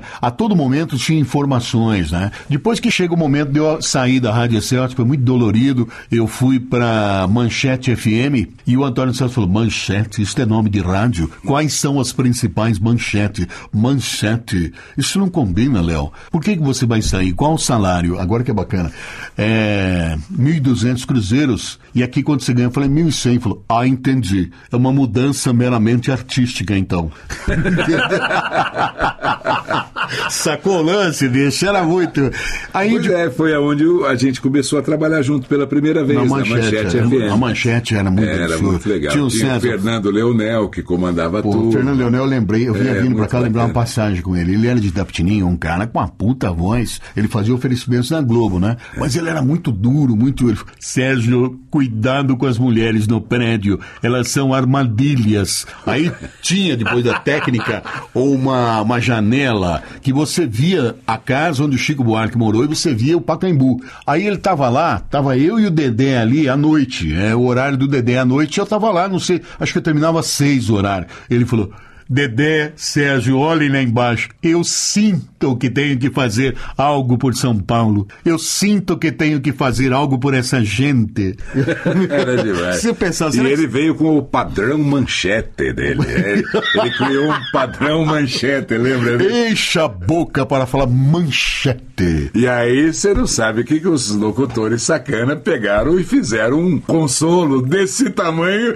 E aí a gente tirava e o cara chegava, isso aqui é o padrão manchete. Esse é o padrão manchete que você está precisando tal. É. Bom, nessa época a gente passou por várias rádios é, e tal. É. Teve o lance da, da metropolitana. Era teve, muito. Era teve muito, muita coisa boa. Era muito fácil arrumar é. emprego de rádio. Aí eu fui embora de São Paulo, fui para Brasília. Viviane foi me acompanhar até o aeroporto. Ele nunca tinha pegado um avião até 81. Aí eu fui para ver o, o, meu primeiro amigo que ia entrar num avião, né? Porque o que, meu sonho era entrar num avião. Falei, bom, já que não sou eu, vou levar o cara no aeroporto. Depois ele pegou pegou inúmeros aviões. Né? Né? Eu tenho histórias com o Viviane, o filho ele dele. Ele ficou em Brasília um tempão, depois foi dirigir a manchete de Salvador. Salvador é. né? E finalmente depois voltou para São Paulo e aí veio o boom, a explosão com a Globo FM, né? Ainda não, demorou. Você, quando eu cheguei em São Paulo desempregado, então você me apresentou na Metropolitana, Sim. que era na rua essa de Queiroz, uma rádio que você gravava. Você vai embora? Vai. Pega o ônibus, vai pela Paulista e leva lá no prédio da rádio. Você levava no outro prédio a fita, você mesmo gravava e era office boy. Tipo, passamos por isso também. É, é tem muita coisa. Depois eu vou pra Record FM num lance que você estava perto. Também, eu tava, perto. porque eu estava no AM na época. A gente estava é. no Chico Burger, na Avenida Sumaré, tava o Ferreira Neto. Não esquece isso. Disso. E você falou, pô, Ferreira Neto, a PDL, é. a Associação Paulista dos, dos Por Dentro do Lance. Exatamente. Aí ele chegou, cara. Eu falei, eu tava com medo. Ele chegou, Ferreira Neto, boa noite. Fui aquela puta agora. Antônio Viviane e Sérgio Boca, locutores, respectivamente, da. Não sei se era a mesma rádio. Acho que eu estava na Record AM e você é. indo para a Record FM. É, exatamente. Eu não é. tinha ido ainda. Eu não tinha Estava na é Metropolitana. É. Aí ele anotou num guardanapo tal, encontrei Antônio Viviane da Record M, Sérgio Boca, locutor da Metropolitana tal. Colocou lá. Aí Viviane viu essa nota e embaixo no rodapé, Record FM fazendo teste, porque ela tinha um locutor, é, o padrão carrossel, tudo gravado. Isso. Edson Maziero, o, puxa, o Neville Jorge, maravilhoso. Wilson Reganelli. O Neville, Neville estava lá também. Também, Neville. É. E o Neville eu também eh, cansava de tietar, ele ligava lá falava, tem os dois melhores locutores de São três Não, três locutores, eu falei para ele, Ferreira Martins de Seu Rabelo e você. Eu falava para ele, ele falou, você tem parar com isso. O Neville era muito legal a voz dele, ele era muito cavalheiro, né? Aí o Viviane foi mostrar essa nota do Ferreira Neto e falou: olha, tem teste lá. Aí ele pegou a motinho, cara, ele era. O Viviane era um cara muito voluntarioso, né? Eu era um cara muito, ah, vou jogar toalha. Ele falou, não, não, não, você vai lá. Aí bateu na porta do hotel, tem cada lance, né? Ele, ele puxava, dizendo, ah, tá bom, eu vou tal. Fui lá com Viviane. Chegamos lá, tava Soraya Leite, filha do Edson Leite. Aí falei quem eu era, ela me conhecia por Serginho Boca. Falei que eu tava, que eu trabalhei em Salvador, na Bahia. Bom, resultado, fiz o teste. Eu tinha uma namorada na época, ela tinha largado de mim, eu tava com os cotovelos, como diz o Ferreira, cotovelos à flor, da, pele. Aí eu li uma poesia, eu nunca tinha feito isso no rádio, e o Paulito estava de pé. A hora que eu acabei de falar, eu estava à noite e tal, eu, a propósito do programa era essa, chamava São Paulo à noite. O Carlito falou, Serginho, vem cá. Paulito. Paulito, Paulito, quanto você quer ganhar? Eu nunca tinha ouvido isso, quanto você quer ganhar, porque FM até então era 4 mil cruzeiros, 12 mil, a manchete pagava 16 mil cruzeiros. É. Era uma grana tão boa que a gente comia no Jotas, morava no hotel. Morávamos juntos no hotel, eu e o Boca. Juntos, que eu digo, ele no quarto dele, eu no meu. Ele tinha Mas um no quarto, hotel, a gente eu, ele, ele usava uma Bíblia, ele falou que ele foi seminarista, outro que mentia também, né? Vem cá, vem cá, vamos ler uma palavra de Deus. Início. Porque Deus Deus não quer. Eu ficava falando, o que, que, é isso esse cara agora? Ele tinha, ele tinha o óculos. Eu sempre fui o esotérico da, da é, turma. Tem outras, tem mil passagens aí, né? E aí eu fui aprovado, comecei no São Paulo à noite. O Viviane Vira e Mexe aparecia lá, final do horário, meia-noite, a gente saía. Mas aí o Viviane foi pegando asas, foi crescendo muito, né? Foi pra televisão, foi pro SBT. E eu fiquei naquele negócio romântico, né? Pá, sofrimento, falando, dando indireta pra mulher, tudo. E aquilo parece que ecoava. Uh, depois daquilo eu fiz Antena 1, primeiro o programa é, erótico que teve, Rádio Revista Playboy, o que é melhor na hora do amor, antes, durante ou depois. E o redator da Playboy redigia isso, era meia-noite o programa, é, o orgasmo é classificado, veja na revista Playboy do dia tal, era um programa legal da Antena 1, acho que ficou três ou quatro meses no ar, a Antena 1 tinha uma capacidade de lançar programa, tirar pessoas, mandar embora, ficavam numa garagem, pera aí, vou falar, tocava descarga. É, era desse jeito a Antena 1. E aí, da Antena 1 eu fui pra Transamérica fazer o Soft Music, mas não porque eu era locutor romântico, não sei. Porque é, eu fui lá conversar com um cara chamado Biase. Foi eu, Carlinhos, é outra coisa inédita que nunca tinha acontecido comigo. Cheguei lá, bati um papo com o cara, falou, fala alguma coisa. Comecei a falar e falou, ó, oh, tem uma coisa, hein? Eu gostei, mas você não vai embora, você começa agora mesmo, daqui a pouquinho às 10 da noite. Eu, não, eu fui lá e já fiquei lá. O Carlinhos ficou na garagem me esperando, dormindo. A gente não tinha jantado, nada. Eu fiz o programa lá. Como que é o programa? Ah, abre de três em três tal. Eu sei que porque estava sozinho ali, tocava James, James Taylor, não sei o que tal. Alguém ouviu na Globo e falou: pô, o Boca tá arrebentando na Transamérica, o Batalha. Você viu só? Pô, arrebentando. Eu não sei, eu tava ali meio padrão, né? É, meio com medo tal, e falando bem suave, né? Acho que eu peguei esse esquema, falar suave e tal. Na verdade, ninguém estava usando isso em São Paulo. Tinha o Hamilton Ricardo, Sim, que falava de um jeito, tinha o Vini França tal. Eu não me orientei por nenhum dos dois, era uma, uma coisa minha mesmo. Você já sentiu aquela dor do amor, aquela. Falar umas coisas curtinhas. A Globo tinha o Good Time já, já tinha locutor, fazia dois anos. Alguém falou pro Bentiviu, Bentiviu era meu amigo, mas não tinha notícias. Me ouviram e me chamaram. Pô, você vai começar na Globo FM, vamos lá, conversamos. Antes disso, de começar na Globo FM, eu fui para Poço de Caldas, lá na casa do Viviane, lembra disso? eu não lembro de nada, eu lembro. lembro de tudo. Ele lembra de tudo. Eu lembro, sabe por quê? Eu lembro, sabe por quê? Porque eu não tinha certeza que eu ia entrar na Globo FM. Eu fiz lá um acerto tal, e fui viajar com o Viviane, ele começou a falar lá pro onde ele estava e falava para o Boca deve começar na Globo FM, provavelmente assinou com a Globo FM e ficava aqueles caras da de caldo, Boca, porra, Globo FM e tal. Eu voltei dito e feito. Iniciei na Globo FM e aí o programa ficou um ano, eu tirei férias, não acontecia nada. Quando eu voltei de férias, o BenTV me falou, tem um cara querendo falar com você, o cara é, eu acho que o cara vai falar alguma coisa ruim aí, acho que o cara vai querer. Você deve ter dito alguma coisa errada. Falou, louco, não é possível. Que aconteceu? Eu falei, você mandado embora. Sempre pensava, você mandado embora. Naquela época a gente era mandado embora assim. Como hoje, mas era por outros motivos, né? Aí o cara veio, o BenTV me abraçou. Sérgio, é o diretor de marketing da Ford, cara. O cara, o cara, me, o cara me deu um cumprimento como celebridade quero fazer um programa que junte esse programa seu da noite. Eu não consigo entrar na minha casa antes de te ouvir. Eu, eu estaciono dentro de casa, estou no estacion... tô no, na garagem fico te ouvindo. Você tem a capacidade de falar com gente. Eu preciso disso. Quero unir a máquina a gente. Vamos fazer um piloto. Vamos fazer um piloto. E eu nunca tive produtor, eu levava uma caixa cheia de folhas, com começos de palavra, e eu anotava tudo, em ônibus, não tinha internet, mas era, uns, era a pasta do amor, cheia de palavras. Ele me deu o briefing ali, Ford Escort XR3, eu comecei com uma história de amor, eu estava numa estrada, eu estava me sentindo sozinho, e de repente eu percebi que eu não estava tão solitário, tão triste. Eu estava num Ford Escort XR3. Lá eu tinha teto solar, eu tinha isso, blá, Ford XR3. Aí que eu matei sem querer. X do mistério, R da razão e 3, o número de palavras que eu preciso para dizer eu te amo. Ford XR3, um carro chamado Desejo. O cara falou, fantástico, é isso aí. Mas olha que coisa, que legal, Mas né? Foi... Só no rádio para é... ter essas criações. Ah, eu fico arrepiado, é uma conjunção, fechamos ali, a Globo ficou super entusiasmada com a parceria e passou a virar é, Good Times by Ford. Consequentemente, eu ia receber um cachê na Avenida dos Bandeirantes, o cara gostou muito de mim, levei até a minha a mulher que eu ia casar tal, ele falou, vocês se conhecem faz mais tempo, ele se preocupava com a minha vida. É. E, Sérgio, não acredito que você não dirige, você vai dirigir sim. Olha, quem dirige? Seu cunhado?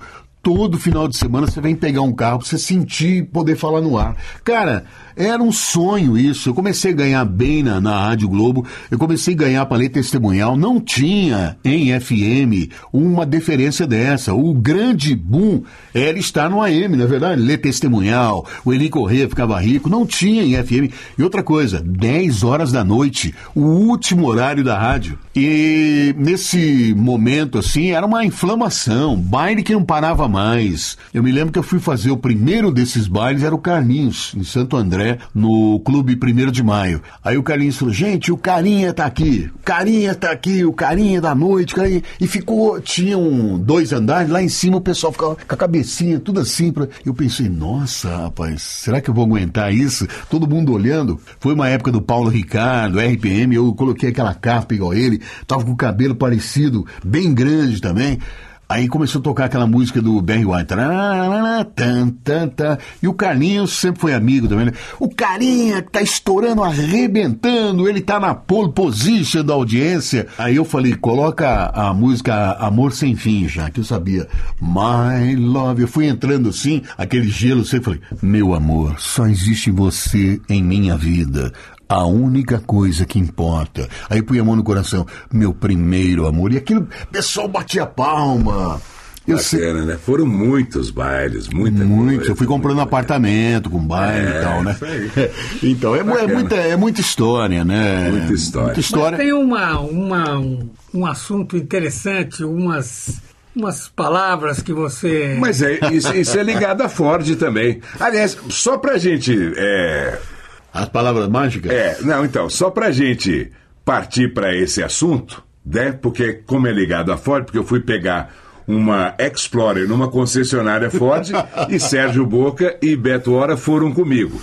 E aí eu entrei naquele carro, né? Puxa, uma Explorer, né? Isso era 1997. E aí o Beto Hora senta-se do meu lado direito como passageiro e o Boca atrás. Eu fiquei atrás, meio É. deitado ali. E aí ele foi contando uma história de um que ele andava pela cidade com um taxista e tudo mais. Conta pra gente. Não, é, Era o Valdir, não? é, não, eu sempre tive um motorista particular. Eu conheci ele na rua, eu terminava o horário da Globo e eu caía a pé e subia a Angélica a pé. Ele começou a me esperar lá. O cara era fã e falava, pô, esse cara andando a pé aí de noite. Aí ele parava, ô, você vai aonde, Sérgio? Eu tô aqui e tal. Eu vou no Metrópolis, eu gostava de ir no Metrópolis de noite. Aí eu tinha esse motorista, aí eu chamei ele para ser meu padrinho de casamento, etc. Mas ele, um certo baile, me levou num lugar e tinha um cara de peruca lá, chamado Sérgio. É, e o cara só falava impostado 24 horas, talento você, hein, talento. Então, através do Valdir, eu conheci esse cara. E o cara um dia foi no meu apartamento aqui, o cara era muito fã, muita gente boa, foi no meu apartamento. Ele falou pra minha ex-mulher, pô, como é que faz pra ter uma voz dessa daí? Eu falei, é fácil, você tem que ler as placas. Você não mora Zona Leste, vai ler nas placas até o final da Zona Leste. Radial Pa- Leste. Radial, Radial Leste. Passou um tempo, ele retornou e falou: Olha, eu li todas as placas. Eu fui até o final, cheguei em casa, eu fiquei rouco, o que que eu faço? Aí não sei porquê, eu falei: Agora só resta. Sérgio, o nome dele é Sérgio. Três palavras mágicas. Três palavras mágicas? Anote: cavalo. Pedra e Andrade. Cavalo, pedra e Andrade? Por quê? Porque cavalo, cara, ele te dá aquela robustez, aquela acústica. Pedra pra você limpar. Pedra. Agora a acústica final que morre Andrade. Cara, ele contando essa história dentro do nosso. Ou ele quase, eu bati o quase ele carro. bateu o, o Beto Rio. Ah! Mas eu é- parei o carro, a gente tava vindo lá, acho que tava perto ali do, do Jockey Clube, eu parei o carro, falei, não, não, não vou vamos parar, vou parar. de rir. Não, mas é mesmo, é mesmo. Porque é o seguinte, eu, nessa época eu tava na Rádio Líder e apareceu o cantor Luiz Caldas lá, descalço, aquele jeito, magrinho, testando o microfone. Eu falei, não, fala aqui. Fui lá, arrumei pra ele. Poxa, que, que vozeirão, hein, cara? Você tá um verdadeiro cavalo. Ele falou, cavalo? Cavalo, cavalo. Falei, fala de novo, cavalo. Aí eu falei, Pô, cavalo. Aí ele saiu, eu continuei repetindo cavalo, e aí eu anotei essa palavra, essa palavra é acústica. Aí veio com esse pedra. E tinha um locutor da líder, o, La, o Laerte Vieira, que hoje está na CBN, falou: Sérgio, você tem razão com relação às palavras. Você sabe que eu trabalhei no supermercado Cândia? Eu não vi a hora de anunciar o nome do gerente. Atenção, senhor Andrade. Dentro disso. Andrade. É, então, ele falou: você tem razão. Eu falei: eu não falo para você, pepino, por exemplo, não dá. Pepino. Andrade. É, Pepino, não é? pepino, Pepino uma não palavra. é- Pepino. não dá, Ele não falou, dá, não dá. ele falou, você tem, você tem. Aí eu já tinha aquilo montado, né? É Cavalo. história E o pedra era pra limpar, né? Aí eu falei isso pro cara. O cara anotou como manual de instruções: cavalo, pedra, Pedra e e andar. Aí o Viviane, nossa, Aí cara, parou. contamos pro Ferreira Martins e o Ferreira se lembrou da época da Rádio Piratininga. Que tinha que o- tinha o Omar Salles que andava pelos corredores da rádio, pelos cantinhos da rádio e. Banheiros. ah, banheiro é, com azulejo com azulejo e que ficava falando na Fossa Negra. Na Fossa Negra. E aí, Aí, pegou, aí pegou em vez tudo. de três, ficou quatro Ficaram palavras, né? quatro, que é. a É. Fossa Negra vem pra finalizar tudo mesmo. E muitas vezes- Sensacional. E o cara tem, ó, Ah, tá, tá. Ah, Então, sim, aí é. tenho uma coisa lá do interior, nós contamos aqui fora, o Ferreira estava aqui. Aí ele É pôde verdade. falar que é uma coisa regional. Tinha um locutor esportivo lá na minha cidade, chamado Homero Rabelo, e ele transmitia. Tinha um locutores esportivos, tanto é que eles vinham pra cá, mandava ver, né? Um dia ele arrumou um patrocínio, foi lá no Maracanã. E do lado dele estava o Pedro Luiz, Mário Moraes, tava... e ele lá. Bola, bola, bola, supermercado, batatinha por apenas. Atenção, feijão e outro cara, Firestone, Pirelli, ele. Pá, é, refri tubaína. Quando ele viu os caras, falou, ele falou, "Uf, de repente fiquei tão nervoso, faltou abacate, cara. O abacate. Aí, aí eu falei, pô, esse cara tem abacate. Aí o Ferreira tava ouvindo. Você viu o que, que o Ferreira disse? Abacate é uma coisa muito usada, quando falta o ar. O ar. É, quando falta o ar. Então, ele tava. Mas a gente começou a usar para quem tem voz grave também, ao mesmo tempo. Tipo, o Carvalho tem um abacate. né? Tem um abacate. Tem um abacate. E aí veio o toco de voz. Ah, o É, toco de voz é. saiu com. Tu Tudo tem uma história. Toco de Voz saiu com o Zé Maria, nessa época minha de Bandeirantes, cara. É. Ele, ele usava um lenço aqui, ele tinha um dente, o tio Nassim chamava de O Conde de Serra Negra. Porque ele parecia o Conde Drácula naquela época de madrugada. Aí o Zé falou assim: Você pensando o que, Sérgio? O Cid, o Cid Moreira e o Marçal, se eles quiserem, eles baixarem mesmo o grave, é que eles não querem sentar o pau mesmo. O, o- falou do outro lá, o do Bozano, que é nosso grande. Oliveira o, foi o Oliveira, o Cid e o Marçal, se eles quiserem baixar o grave, o, o toco de voz do Cid, pelo amor, o toco de voz que ele tem, aí, eu- É, aí eu fiquei com esse negócio, eu falei, poxa, rapaz, o cara tem um toco de voz, né? Ai, Porque ai. o, o Oliveira também tem outra passagem linda com ele, viu? Eu pegava aqueles discos de acetato. Ele, o Oliveira foi um dos primeiros caras a fazer programa. Como não era via satélite, em rede. Eu peguei o endereço na Vieira de Moraes e vim lá, cheguei lá, tava um velhão lá de olho azul sentado com uísque, era final de programa, eu trouxe a minha fitinha. Sou da Rádio Difusora de Assis e falou: Cheguei, vamos ouvir o garoto. Aí ficou ouvindo o programa inteirinho? Esse é o intervalo tal. Aí a hora que acabou o ele falou: Eu vou te fazer um elogio, não é uma crítica, pelo amor de Deus. Chiquinho, se tiver um concurso para quem imita o Antônio Celso, você está em primeiro lugar. Parabéns, olha que não é fácil. Muito bom. E aí eu ouvi o Oliveira Neto e eu percebi, rapaz, que ele também tinha uma voz fantástica. Quando surgiu o Bozano, você mesmo disse que imitava ele no Sim. banheiro. Ovo para cabelos normais, né? Ovo Esse- para cabelos normais. Esse ovo, ovo. Lá no ali, né? E o limão? limão. Para ca- caminhar. Ó, limão man, para cabelos oleosos. É, era muito legal. Demais, era Muito- demais, demais, demais. É muito. É... Bom, são muitas histórias, Boca. Um dia a gente faz um, um outro especial com você aqui no Voz Off, porque a gente tem um certo limite de tempo. É. E agradecemos muito sua presença. Eu quero, nesse momento, se o Chuchu tiver o comercial que você gravou, era justamente uma tradução de música Do Steve Wonder. do Steve Wonder que o Sérgio tinha que fazer a tradução toda errada e tudo mais. Até contrariando, porque eu fazia tradução bacana na rádio, eu ia fazer um esculacho. né? Era um esculacho. Mas só ganhou um prêmio aquele. Ganhou um prêmio comercial. né? Foi o PC, né? Foi o PC Bernardes Que, que, que, que gravou, que elaborou Gravou, que tal. é, exato. Viviane que me indicou, olha, tem, o seu- eu lembro que foi legal, ganhei um cachê bacana e tal. foi muito legal. Aliás, o Viviane me indicou para várias coisas, viu? Muito Bom. obrigado aí, muito carinho Que demais. isso. Vamos ouvir então o comercial. My pretty woman, Ele disse: Minha mulher preta, I love you too much. eu amo você, meu tomate. But now it's agora parece que tu late. My pretty woman, Minha mulher preta. Ele disse: Oh, oh, oh. Não me deixe na lona. oh please, baby, Por favor, neném, por favor. I want you, my sweet love. Eu quero a nossa suíte de amor. Está faltando information? I love you too much. É melhor você começar a ler o Estadão. Bem, então só nos resta agradecer mesmo sua presença aqui, não é, Nicola? Puxa É vida. Isso mesmo, né? O Boca sempre tem umas histórias sensacionais. É o pessoal de rádio, de publicidade, adora esse tipo de história. Eu acho que vai ser um sucesso.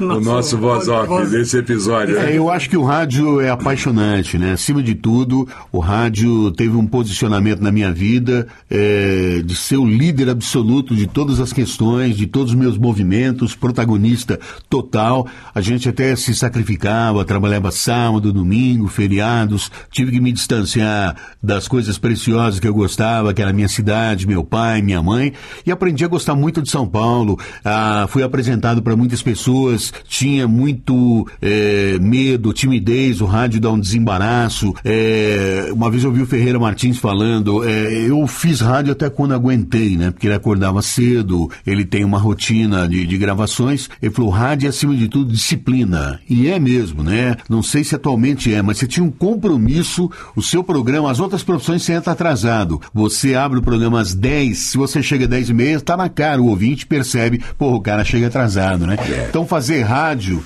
é, é ter aquilo no sangue, na veia mesmo. E com o tempo, você vai sentindo que aquilo flui normalmente, faz parte da sua vida. Bom, obrigado mais uma vez. E você, ouvinte do Voz Off, tenho certeza que se apaixonou por esse programa. E sempre que a gente pode, a gente vai trazendo aqui né, as grandes vozes do rádio, da TV e da publicidade que ficam registradas no nosso podcast. Certo, Nicola? É isso aí, é isso aí. O Boca é um grande personagem do rádio e um grande fã de rádio, né? Também, que isso que é, que é muito legal. Além de profissional, você tem que ser fã mesmo, né? Exato. Obrigado mais uma vez. Obrigado um a abraço. vocês, um abraço. Até o nosso próximo programa, pessoal.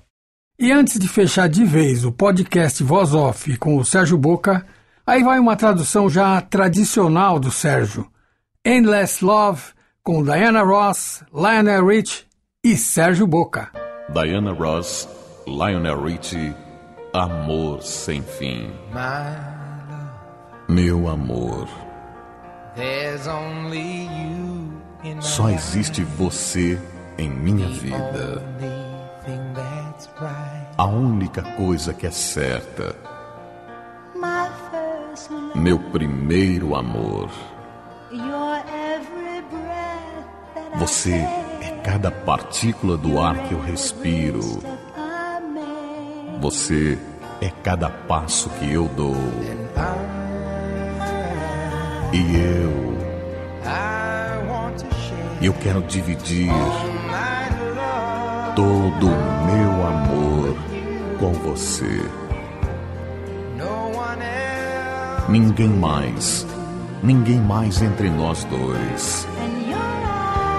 E seus olhos, eles podem me dizer o quanto eu quero você. É verdade. E isso você vai ser para sempre. O meu amor sem começo e sem fim.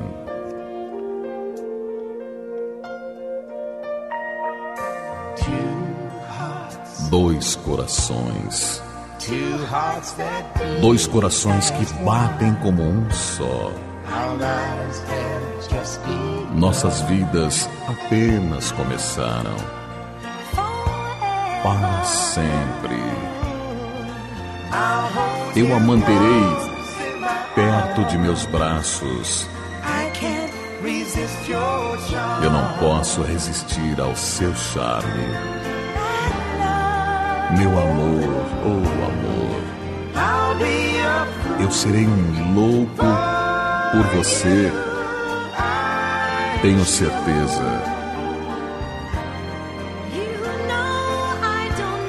E você sabe que nada, nada mais me importaria. Porque você, você é o meu mundo. Você é tudo pra mim. Eu sei, eu sei que encontrarei em você o meu amor sem fim.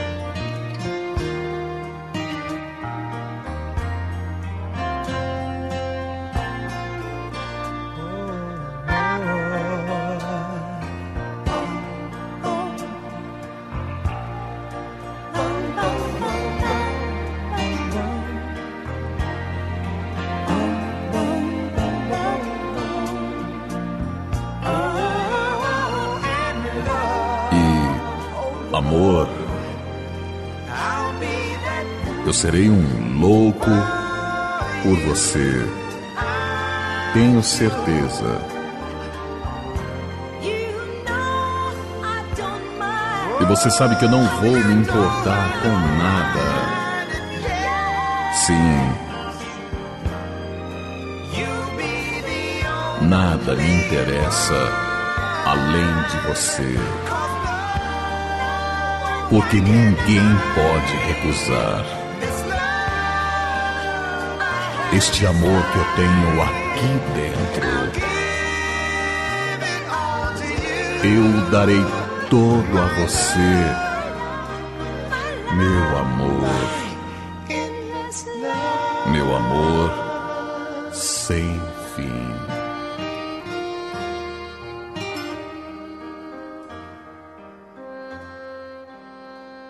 E a hilária história das três palavras mágicas que denotam e treinam a voz grave deu a ideia para a gente gravar com as grandes vozes da publicidade Cavalo, Pedra e Andrade. Vamos começar com o Ferreira Martins, Cavalo, pedra, Andrade. Jorge Lau, Cavalo, pedra, Andrade. Walker Blas, Cavalo, pedra, Andrade. Carlos Henrique Correia Cacá, Cavalo, pedra, Andrade. Odemar Costa, Cavalo, pedra, Andrade. Edson Maziero, Cavalo, pedra, Andrade. Dedé Gomes, Cavalo, pedra, Andrade. Guilherme Maciel, Cavalo, pedra, Andrade. Edinho Moreno, Cavalo, pedra, Andrade. Ronan Junqueira, Cavalo, pedra, Andrade. Irineu Toledo, Cavalo, pedra, Andrade. César Mateus, Cavalo, pedra, Andrade. Wellington de Oliveira. Cavalo, pedra, Andrade. E para fechar, três vozes. Beto Hora, que tem até um personagem romântico chamado Professor Sérgio, o Antônio Viviani e o original, Sérgio Boca. Cavalo, pedra, Andrade. Cavalo, pedra, Andrade. Cavalo, pedra, Andrade. Este foi mais um podcast da série Voz Off. Criação, produção e gravação: Antônio Viviane e Nicola Lauleta. Trilha musical: Alexandre Monari. Gravado no Ecos Studios em 2019. Este podcast foi publicado pela Radiofobia Podcast Network.